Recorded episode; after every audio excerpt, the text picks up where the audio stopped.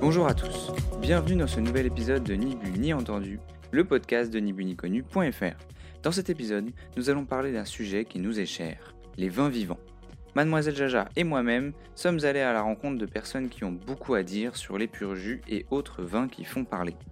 Nous espérons que cet épisode vous inspirera. Si vous avez une question, une proposition ou un seul mot à nous dire à propos de ce podcast, je réponds à l'adresse valentin at nibuniconu.fr. Bonne écoute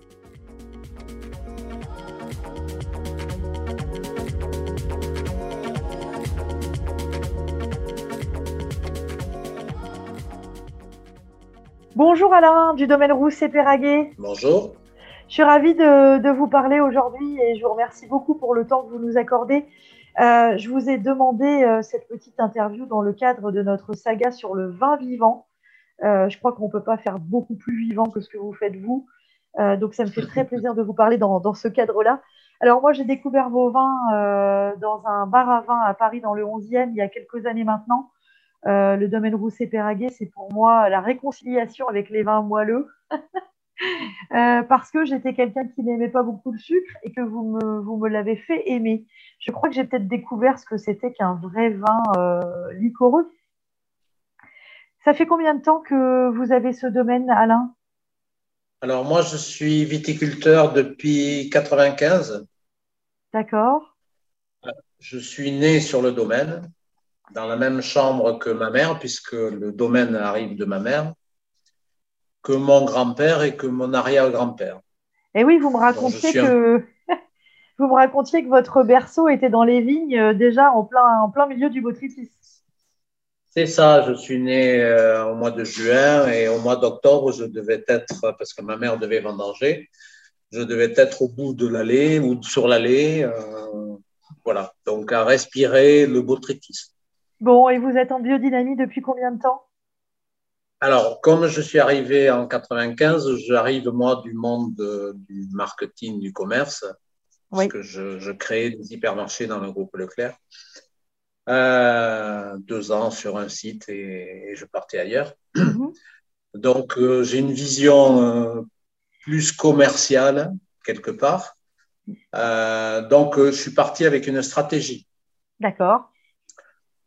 Et la stratégie, c'était faire de ce que les autres avaient plus de difficultés à faire. Donc, d'abord, de présenter des vins qui, est, qui avaient vieilli entre 7, euh, 7 ans, minimum 7 ans, en barrique. D'accord. Et ensuite, faire des vins sans intrants. Donc, la première des choses, sans sulfite. Mais ça, ça démarrait par être euh, viticulteur, enfin, essayer de comprendre un peu la nature, enfin, un peu beaucoup. Mhm. Ensuite, euh, puisque j'ai parti, je suis parti sans, sans vendre de vin pendant sept ans, mais après je l'ai poussé à neuf ans. Euh, financièrement, je pouvais, parce que j'avais gagné pas mal d'argent. Euh, ce qui m'a permis pendant tout ce temps-là de travailler mes sols, c'est-à-dire d'enrichir mes sols avec des composts en biodynamie. C'est venu d'où cette idée de la biodynamie? Alors, la, la première des choses, si on veut faire des vins nature, il faut trouver, donc dans la stratégie, c'est des vins nature, des vins sans intrants. À partir de là, il faut essayer de trouver, alors on trouve tout ce que les vignerons mettent sur leur sol et dans le vin, Mhm. trouver à quoi ça sert, et ensuite euh, se dire, ben ça, on va les supprimer. Par contre, pour faire un vin qui va tenir, il va falloir ceci, il va falloir cela. Euh, donc, chercher, euh, alors j'aime pas le mot, le mot d'énergie, mais chercher la vie des éléments, Mhm. comment on va passer par le sol. D'accord. Donc, comment on va faire Donc, euh, euh, on ne peut pas amener des volumes. Alors, en plus, on est sur du sable, donc on ne peut pas amener des volumes importants de matières euh, matières premières ou de, mat- de toutes les matières. Donc, on va, j'ai raisonné en fonction de l'information. Mhm. Euh, la bio est en train de progresser, enfin très peu, parce que ça représente à peine 8% des, des terres françaises, hein, Oui. des terres agricoles françaises. Euh, mais on est toujours dans la compréhension et l'étude des années 70. Donc, il faut produire Mhm. et on ne peut produire qu'avec l'aide de la chimie. Euh, parce que si on laisse la nature faire, la nature n'a pas envie de produire. Il y aura toujours, dans la nature, il y a toujours les contraires, c'est-à-dire les, les, mycéliums, les champignons euh, et les maladies et les insectes. Oui. Donc, dans l'étude des, des, jeunes agriculteurs ou des, des ingénieurs agricoles, dans l'étude telle qu'elle est faite, mm-hmm.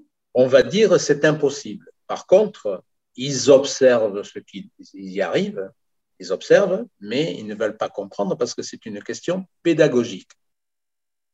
Moi, je suis parti sur, j'ai d'autres formations que la formation commerciale, donc euh, je suis parti sur la vie, la vie moléculaire, la vie moléculaire des éléments. Mm-hmm. Donc, à partir de là, un déséquilibre amènera les champignons, amènera le midou, l'odium, euh, le black rot, euh, puisqu'on est dans la vigne, et elle amènera le déséquilibre amènera les insectes. Si on est dans un équilibre, ce qu'on appelle équilibre, on va diminuer les pressions euh, des, des, mycéliums et on va amener d'autres insectes et les insectes nuisibles, dits nuisibles, c'est-à-dire bouffeurs de la vigne, où ils pondent dans les raisins, euh, ça, ça va se diminuer tout seul. Mais il faut parler équilibre. Donc, qu'est-ce que l'équilibre dans le monde agricole et qu'est-ce que l'équilibre dans le monde médical? Oui. Basique, acide. Donc, on va faire des analyses au niveau du sol pour trouver le basique et l'acide et le comportement des deux. On revient souvent à cette question de pH hein, des sols. Alors, il y, a, le pH.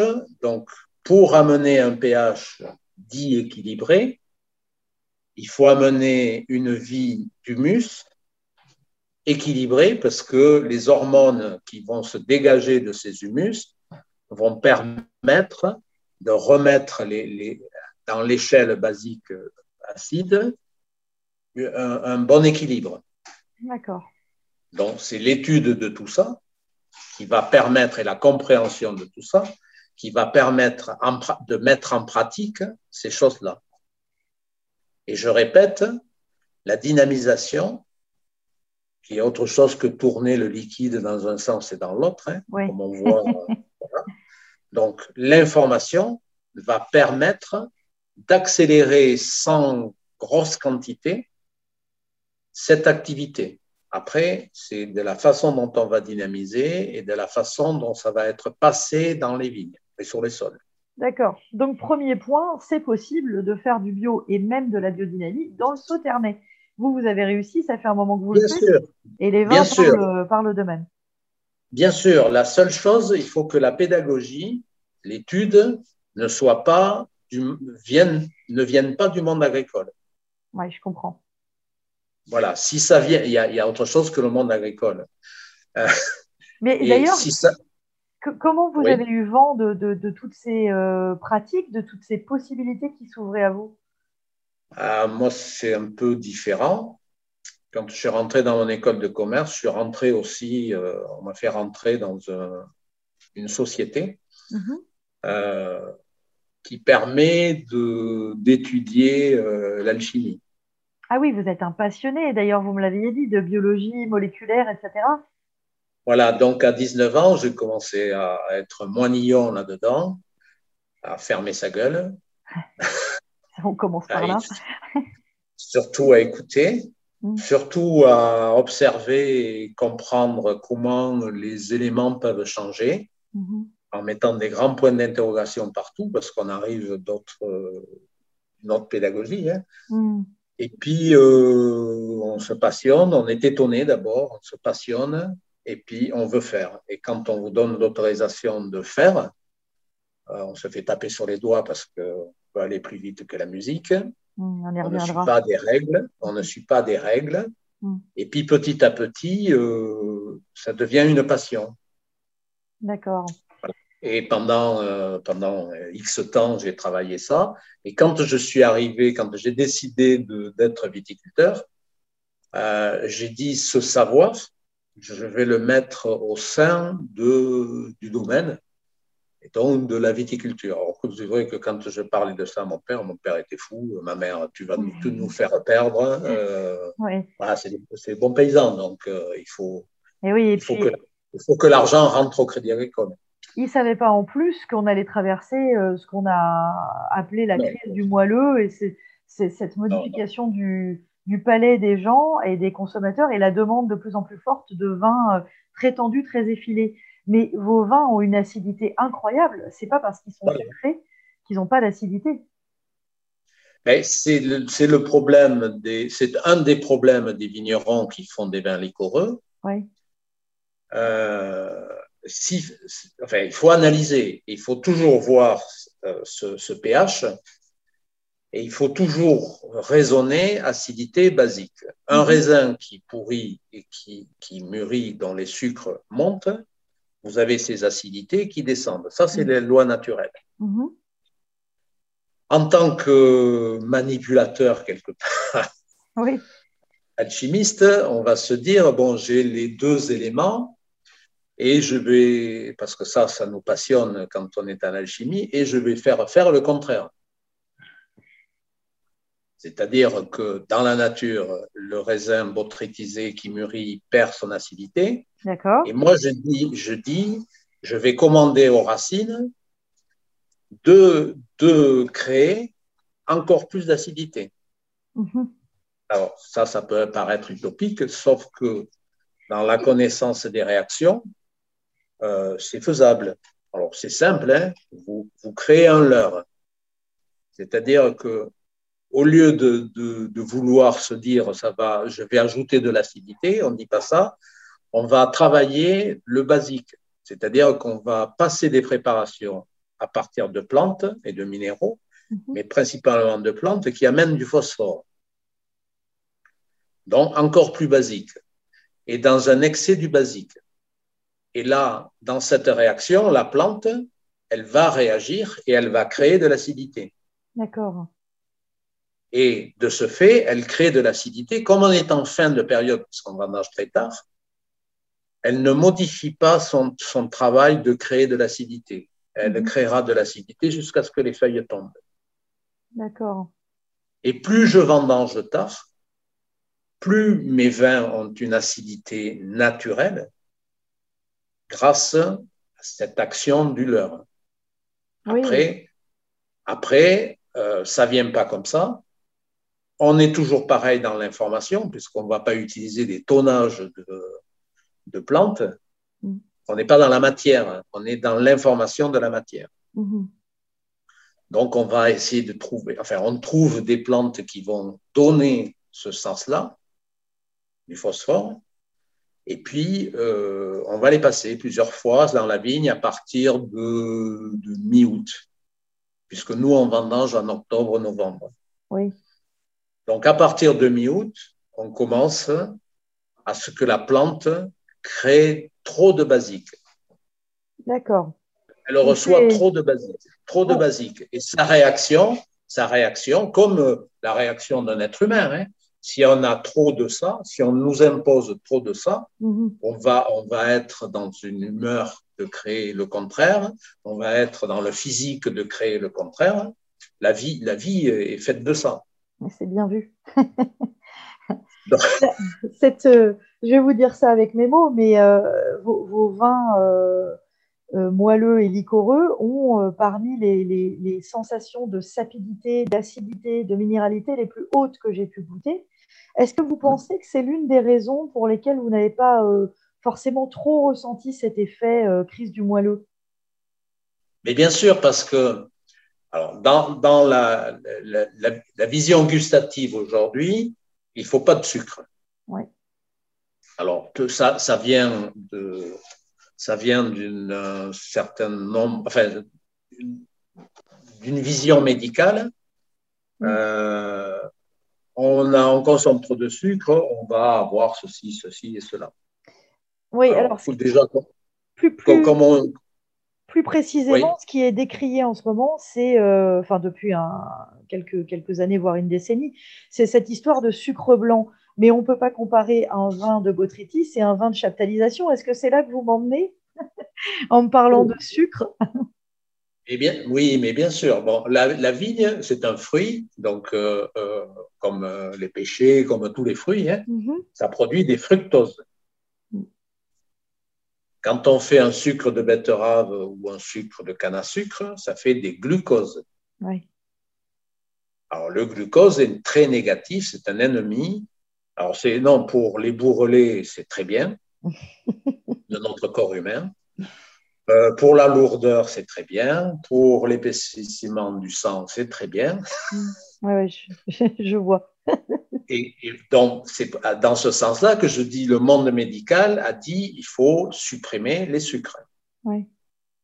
Donc, un des premiers, enfin, on ne va pas supprimer les fruits, ça n'a pas fait supprimer les fruits. Une pêche, une pêche de vigne hyper mûre qui est chargée de sucre, il n'y a personne qui va dire ah non, je ne la mange pas parce qu'il y a du sucre. Mm-hmm.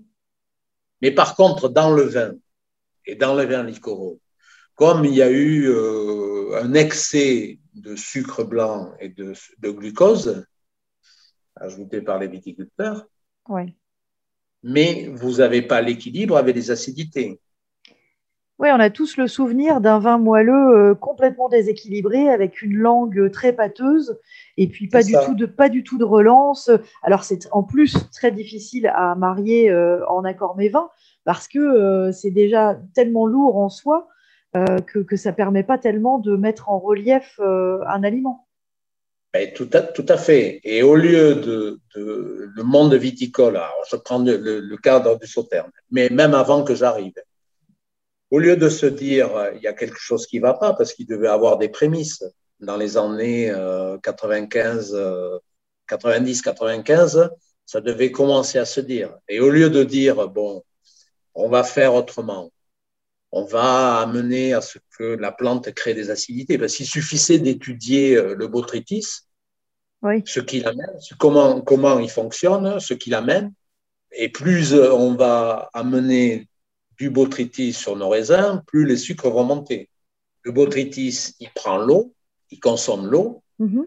et notre souche, qui est un peu à part hein, dans le monde des vins liquoreux, euh, elle va mettre euh, au moins 80% de son eau, elle va le, le, redonner à la vigne, mais en tant que pénicilline. Mhm. Ce qui fait qu'on a des raisins pourris. Normalement, on a une pomme pourrie, c'est pourri, y a les, les drosophiles, euh, ça, voilà. C'est pas bon. et puis c'est pas bon. Tandis que nous, plus, plus, plus ça se botrytise, euh, meilleur c'est. Je vous assure que quand on goûte et qu'on a dépassé l'idée que on va manger quelque chose de pourri, c'est hyper bon. Mhm. C'est hyper bon. Vous avez dit amener le botrytis. Euh, ça fait partie des conversations que vous avez avec la plante?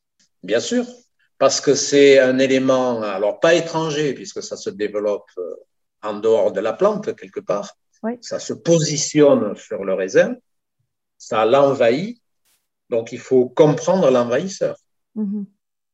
si, si, on regarde l'histoire, hein, euh, les Grecs ont envahi les Égyptiens, les Égyptiens ont fait passer leur religion chez les Grecs, y compris les Romains, c'est une suite. Mm y a, y a, on casse rien. Donc, chez nous, depuis le troisième siècle, ça pourrit, avec même pas ces cépages d'aujourd'hui, mais ça pourrit. Donc, ça botrytise. Donc, euh, il, faut l'étudier et en faire euh, un atout. C'est un copain, le botrytis. Et pourtant, il y a beaucoup de domaines dans le Sauternais, je crois, qui euh, souhaitent quasiment éradiquer le botrytis. Enfin, est-ce que j'ai bien compris tout à fait. Donc, on vendange. Alors, la première des choses, on est sur une terre, on est sur. Il y a 2000 hectares sur cette rive gauche de la Garonne dans les Graves, qui sont plus pauvres que, tout, que le reste des Graves bordelais. C'est plus pauvre, donc c'est pour ça que ce botrytis est là. Alors, il est là depuis, euh, depuis, depuis euh, je ne sais pas combien d'années, mais il est là depuis des milliers d'années, certainement. Mhm. Il se développe comme ça parce que le sol est comme ça. Le sol permet à ce botrytis de se développer. Vous, vous, avez deux solutions. Soit c'est un ennemi, soit c'est un atout. Mhm.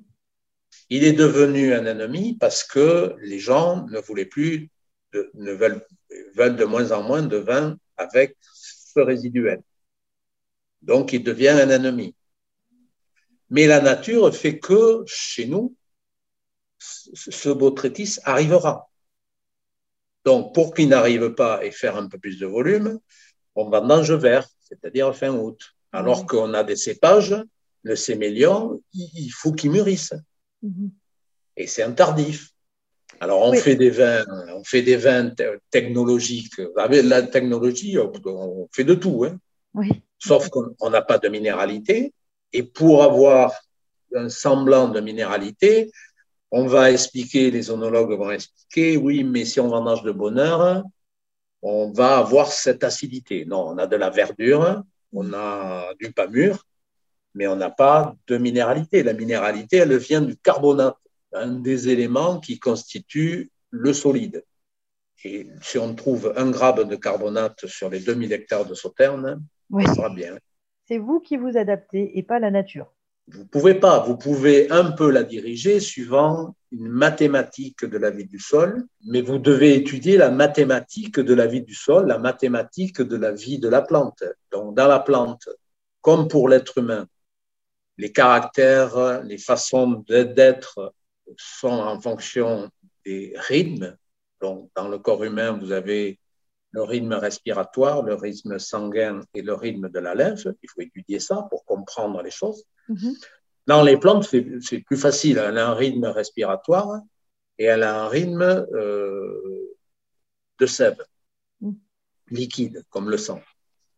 Voilà. À partir de là, euh, des liquides, c'est quoi? Qu'est-ce qui permet le liquide? Donc l'eau dans les sols, plus l'usine extraordinaire qui s'appelle des mycorhizes.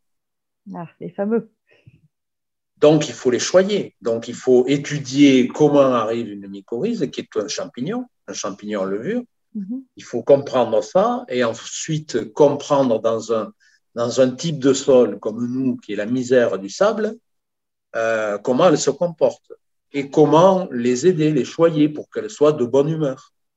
Oui, se mettre au service des mycorhizes ou du botrytis, c'est quand même euh, très. Euh, ben, ça n'est possible que sur un sol vivant, justement. C'est la grande différence entre. Euh, parce que j'en profite pour rappeler que d'après les dernières études, au niveau de la vie du sol, les chiffres, les différences de calcul sont, les différences de résultats, pardon, sont drastiques entre le conventionnel, évidemment, on a un petit peu plus de vie en bio, mais ça explose réellement en biodynamie et ça semble être la pratique qui, euh, favorise le plus la vie du sol et donc la minéralité. Oui, parce qu'il faut. Alors, on parle là de biodynamie. Donc, on est bien d'accord. Enfin, moi, je suis dans, la vision de l'information. Vous avez deux principales préparations qui s'appellent, un, la bouse de corne, Mhm. Et l'autre, la silice de corne. Donc 501. 500, 501. J'aime pas, j'aime pas ça parce que c'est, l'expression de l'époque nazie euh, où on n'était que sur des numéros. Et aujourd'hui. Ça fait moins rêver, oui. Les nouvelles planètes, c'est X 750, euh, voilà. Mm. On ne se sert plus de la mythologie. La mythologie fait vivre et fait vivre les humeurs. Euh, donc, on, part, on part pour comprendre ces deux préparations et l'activité de ces deux préparations. Il y en a une qui va être ce qu'on appelle la bouse de corne, qui va être en activité sur le départ, le premier horizon du, sol, le premier horizon, c'est-à-dire où se construit tout l'humus, où se construit tout et où ne devrait être que là l'activité de l'agriculteur, que sur ce premier horizon, et non pas euh, labourer profondément, sous-soler. C'est pas notre domaine là, c'est le domaine de la vie naturelle du sol. Mm-hmm. On n'a pas à y toucher. C'est le premier horizon, c'est le gardien du seuil. Il faut pas aller plus bas. C'est la nature qui fait aller plus bas. Donc, c'est déjà comprendre ça. Et la deuxième préparation, qui est la silice de corne, qui, elle, va agir qui va pénétrer le sol, qui va aller au plus profond vers la, ce qu'on appelle la roche-mère. La roche-mère, c'est, c'est pas, c'est le monde des bactéries aérobies qui touche le monde des bactéries anaérobies. Mm-hmm. l'oxygène et sans oxygène.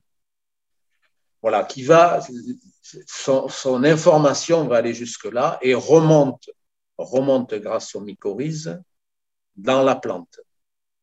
Et on voit quand on passe une préparation, cette préparation de silice, la plante pousse le, lendemain, la plante pousse de 1 cm ou 2 et c'est la couleur orange, qui a une signification, mhm. qui apparaît dans cette pousse en premier.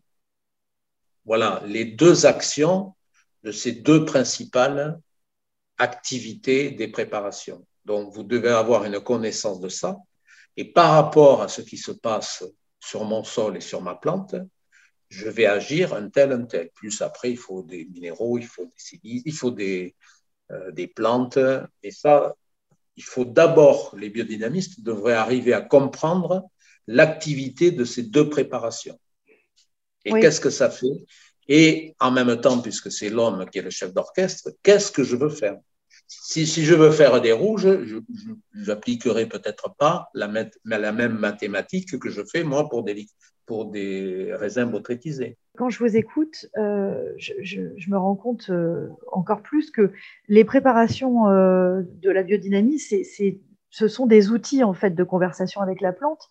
J'ai l'impression que vous êtes à même parfois de la persuader. Tout à l'heure, vous avez parlé de presque tromper un petit peu pour booster le botrytis, par exemple.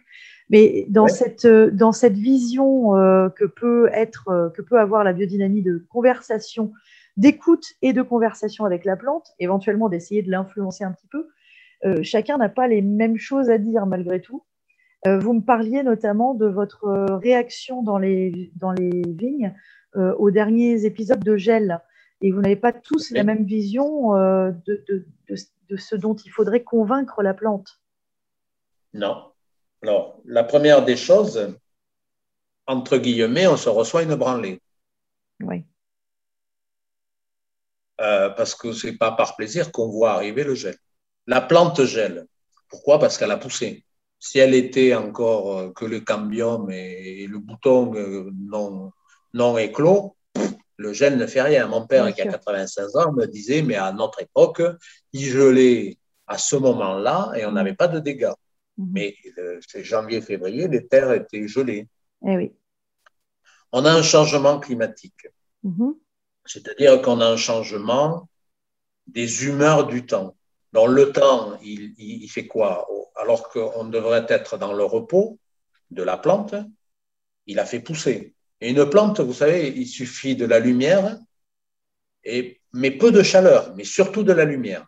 Mhm. Donc, dans la lumière, elle va pousser avec la, une, petite chaleur. Et il ne gèle pas. Hein. Il ne gèle, gèle plus, il gèle des gelées blanches quand il ne faut pas dont la plante, elle pousse. C'est un bébé. Mm-hmm. C'est un bébé. Et puis, dans son caprice, le temps, eh bien, tiens, je, pour emmerder les êtres humains, et surtout ces viticulteurs, je, vais, je vais faire du froid. Et, on ne peut rien faire. Hein. il y a eu de la fumée, il y a eu euh, la forêt Péraguet a fait brûler des bougies, ça n'a rien servi. Il y a eu des pales, des pales, alors sur les 20-30 mètres autour de l'appareil, la, de ça n'a pas été gelé. les pales, les, les, éoliennes mobiles, c'est ça? Les éoliennes, oui. OK. Qui font un, qui font un bruit d'hélicoptère. Mais quand on arrive à moins 7 comme sur Barsac, qu'est-ce que vous voulez faire? Ouais. Bon, donc, il faut réfléchir. Et puis là, quand même, on s'est vraiment ramassé euh, sur le Rhin. Sur le Rhin, on est KO. Mm donc, il faut, il faut amener la plante, un, à ne pas pousser, et, deux, à la tailler beaucoup plus tard. À ne pas pousser parce que vous prévoyez que c'est peut-être pas tout à fait derrière nous, ces épisodes de gel. Mais, parce, mais non, mais là, on va, se les, on va se les prendre les uns derrière les autres. Ouais. Mais c'est normal, parce qu'il y a un changement climatique. Avant qu'il y ait de nouveau un changement climatique, il faut que l'Atlantique Nord se refroidisse sérieusement. Alors, on n'y est pas encore. Hein. Mm-hmm. Alors, ça, ça fond, ça fond. Donc, euh, pour le moment, ça ne se dilate pas. L'eau ne se dilate pas, donc euh, les, les, mers ne montent pas. Le jour où ça va se dilater, ça va monter et on va changer vraiment des trucs. Et là, comme il pleuvra trop, il y aura une froideur qui va se remettre en place, mais peut-être pas, le, pas la terre gelée, hein, mais une autre froideur qui fera que les plantes et la vigne ne poussera pas. Il faudra peut-être changer les cépages, il, faut, enfin, il, falloir s'adapter. Hein. On, sent que vous êtes déjà orienté vers l'avenir. Vers enfin, finalement, vous êtes un joueur d'échecs. Les, les, vignerons en biodynamie sont peut-être un petit peu plus dans cette configuration que dans la réaction permanente et dans le. J'espère, j'espère, mais la réaction de gens, alors ce n'est pas une critique, c'est un constat. La réaction des gens en biodynamie, c'est de passer parce qu'on leur a dit il faut étudier, il faut, il faut, comprendre les molécules, il faut étudier leur comportement des molécules pour mettre en place les plantes. On leur dit il faut mettre de la valériane. Ils ont tous passé après le premier jour, les deux premiers jours de gel, de la valériane. Mm. La valériane, c'est une plante qui va amener l'équilibre. J'ai trop chaud, elle va t'amener la fraîcheur. Mm-hmm. J'ai trop froid, elle va amener une certaine douceur. Quand euh, on prend de la valériane en tisane, on peut ressentir ça. Sur le sol, c'est un peu différent. Hein. Mm-hmm. Euh, mais la valériane, c'est le phosphore. On dit, si on est en plus en poussée en biodynamie, on dit c'est l'action de Saturne. Et Saturne, c'est entre le cosmique au-delà du système solaire pour rentrer dans le système solaire. Mais le phosphore, il est lié au soufre. D'abord, en alchimie, on travaille le phosphore et le soufre. On ne peut pas séparer les deux choses. D'accord. Donc, si, on ajoute, si on met une action du phosphore, automatiquement, le soufre s'accroche avec. Automatiquement. Mhm. Et le soufre, ça fait pousser les plantes. Donc, on se dit on veut équilibrer, on veut, on veut calmer, on veut déstresser la plante, on veut ceci et cela. Mm. Et par le manque d'études des éléments et leur action des éléments, on fait encore plus de, entre guillemets, de conneries. Oui, finalement. ce qu'il faut, ce qu'il faut, c'est calmer la poussée. Alors, pour calmer la poussée, vous avez des plantes qui vont calmer. Il faut avoir l'idée de figer. Voilà, on dit en anthroposophie, on va mettre l'idée d'Apollon en place. Mhm. Apollon, c'est quelque chose de magnifique. Par contre, il ne bouge pas. Il est magnifique quand il ne bouge pas. Hein. C'est la statue, c'est la statue solide. Donc, on va amener ça. Et il y a des plantes qui ont la particularité d'amener à figer les choses. D'accord. Donc, l'écorce de chêne, et une des plantes, parce que le chêne, c'est un calcaire végétal. Mhm. Donc, calcaire figé. C'est la préparation que vous vous apprêtiez à dynamiser quand vous avez parlé la oui, dernière oui, mais j'ai passé deux, fois pour calmer la poussée, sachant que on sait que après les, les seins de glace, qui, eux, dans le changement climatique, cette période ne change pas. Hein. C'est la fin de l'hiver et l'été arrive, mais non, le temps, il a décidé dans son humeur, dans son caprice, non, je veux rester hiver. Donc, c'est ce qu'on appelle les seins de glace. Par contre, si on regarde le calendrier biodynamique, donc une étude par rapport à la position des planètes face à la Terre, euh, on est dans le calendrier biodynamique on est sur des froideurs qui vont durer euh, jusqu'à fin juin. Mhm. Mais après les seins de glace, normalement, l'été, de, enfin, la chaleur revient, la puissance de la chaleur revient, mais elle ne reviendra pas. Cette année, elle ne reviendra pas. Elle reviendra plus tard. Donc, vous avez, vous avez le dégât par le gel et vous avez le dégât par le froid ces froideurs qui amènent euh, la coulure, c'est-à-dire euh, la manne, le, futur raisin, hein, mhm. qui est stérile, qui va disparaître, ça va en filament. Donc, pour éviter tout ça, vous passez dans l'idée d'Apollon, vous figez. Sinon, deuxième catastrophe. Et ça commence là, les coulures. Mhm. Je vois en face, nous, on a AXA Château-Subiro qui pousse à fond ses vignes et on voit les raisins en train d'être plus qu'un filament. Ils sont, en, ils sont en biodynamie, eux, ou ils sont en conventionnel? Non, ils sont en conventionnel. D'accord. Et donc, ils ont des pratiques euh, tout à fait, une philosophie proche de la vôtre, mais des pratiques différentes en ce moment. Alors, euh, non, la philosophie, elle n'est pas proche de la mienne, elle est le contraire. ah bon, d'accord.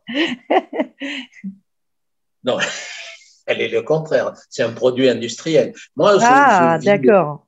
Je vis en harmonie avec euh, la plante, avec le sol et avec le climat. Donc, à, partir d'un climat, on sait qu'on va avoir peut-être un, euh, déjà, est-ce qu'on aura du raisin? Et après, on aura un type de goût.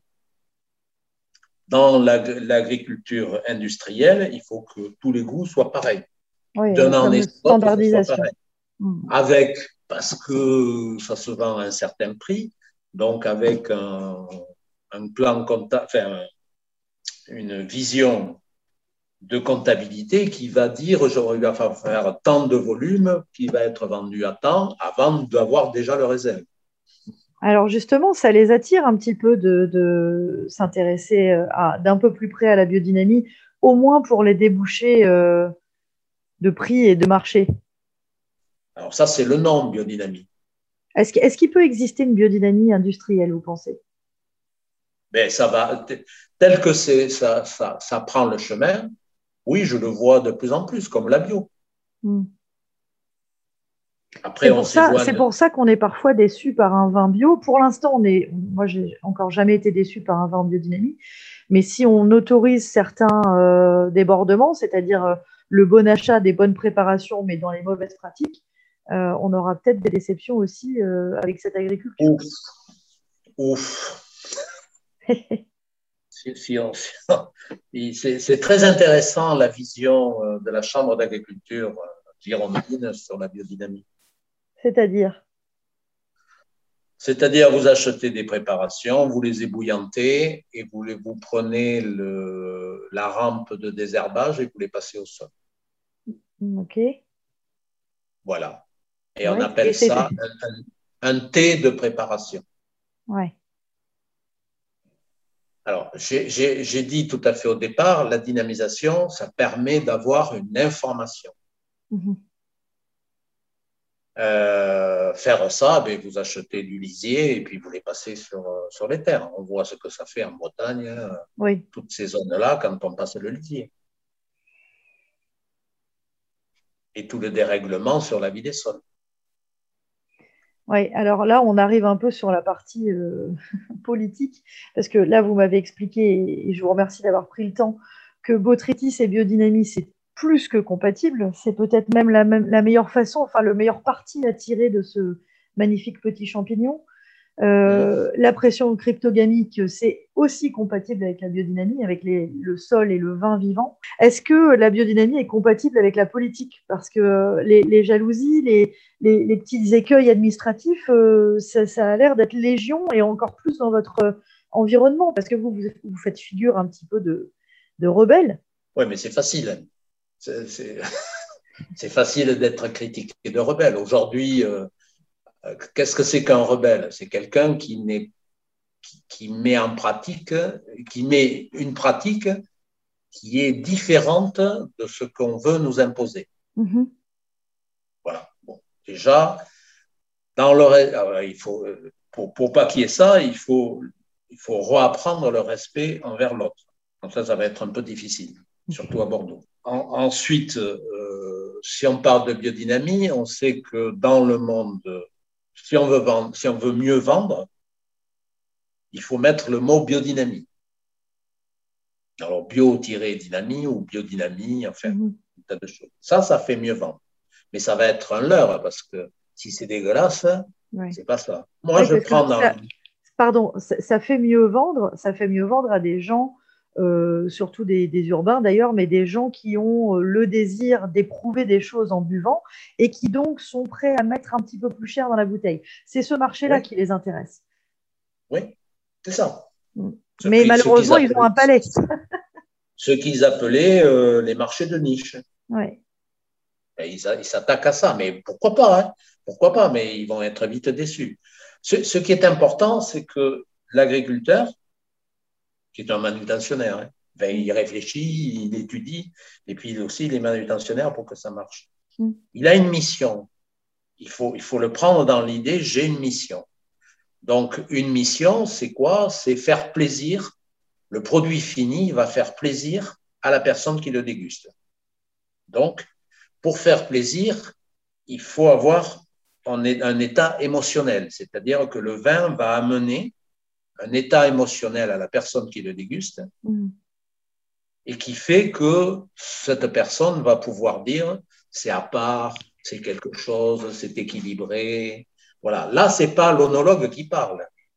Ce, qui parle, c'est le palais de la personne. Mm-hmm.